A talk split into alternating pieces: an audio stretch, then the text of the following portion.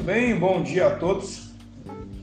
Hoje vamos falar de como fechou ontem o mercado, hoje dia terça-feira, dia 23 de fevereiro de 2022. Você observou que eu gravo de manhã o movimento anterior, né? Vamos lá, então. Eu sou, nós somos a Alien, o banco de todos os médicos. Um convite a todos os médicos agora, caso você precise de empréstimo consignado, lá com uma taxa muito melhor, entre em contato conosco, então, ou pelo site aliensociedade.com.br ou pelas redes sociais, Instagram, Facebook, estamos em todas elas, ou pelo telefone da telefone 11 95 135 6262 11 95 135 6262. Então, uh, muitas vezes está precisando de um capital giro, uma situação, uma conta a mais, com uma taxa melhor, é uma ótima solução e nós estamos aqui nessa primeira fase focados nisso, empréstimo consignado numa taxa bem melhor. E isso serve até para quem, por algum motivo, esteja aí é, com restrição de crédito. Entre em contato. Bom, vamos lá, vamos falar então da, de como fechou o mercado ontem aqui na Ibovespa. Tomar uma água porque está extremamente seco, né?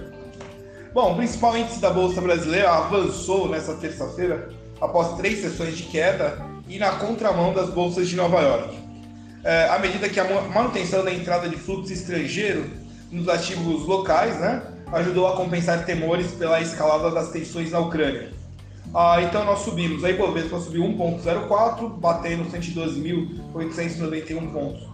O volume financeiro da sessão foi de 29,7 bilhões. O índice ele teve influência positiva de alguns setores, incluindo mineração e siderurgia, alimentação, saúde e locação de veículos.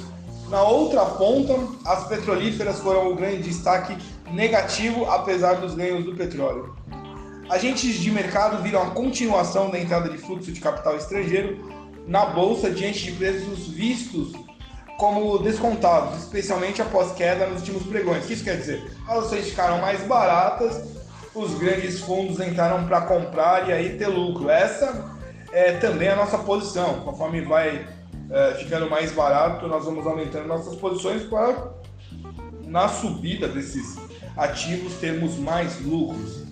É, bancos e empresas exportadoras de commodities de grande porte costumam atrair o investidor estrangeiro, principalmente devido à liquidez dos papéis.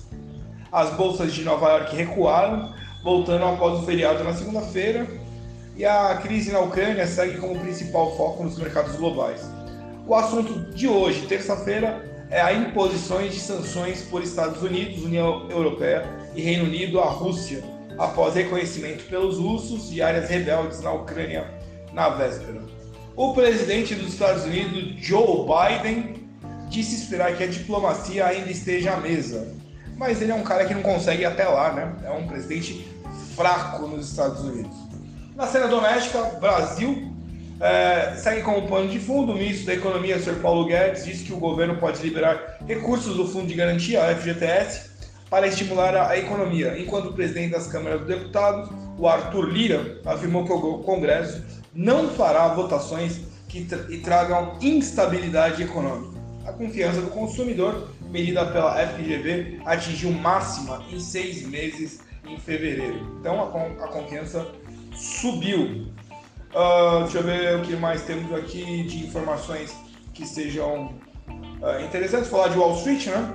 Uh, os principais índices de Wall Street caíram nessa terça-feira e o S&P 500 confirmou ter ingressado em território de correção. Enquanto a crise entre Ucrânia e Rússia teve investidores nervosos depois que o presidente russo Vladimir Putin reconheceu duas regiões separatistas da ex-república soviética como independentes e enviou tropas para a área. Dessa forma, a S&P 500 encerrou a queda superior a 10% ante o recorde de fechamento de 3 de janeiro. Uma correção é confirmada quando o índice encerra 10% ou mais abaixo do seu nível recorde de fechamento. Dessa forma, acredito que são as, maiores, as melhores as mais importantes informações com relação ao mercado financeiro de ontem. Vou falar de Bitcoin rapidinho. O nosso Bitcoin, ele, o criptomoeda, nós é, investimos nas ETFs aqui no, no Brasil. Ele subiu ontem 3,21%, o Ethereum 4,89%, são as, as maiores. O restante, caso alguém tenha dúvida, é só me perguntar. No grupo da, do WhatsApp, que você pode entrar me avisando pelo mesmo telefone 1195 135 6262.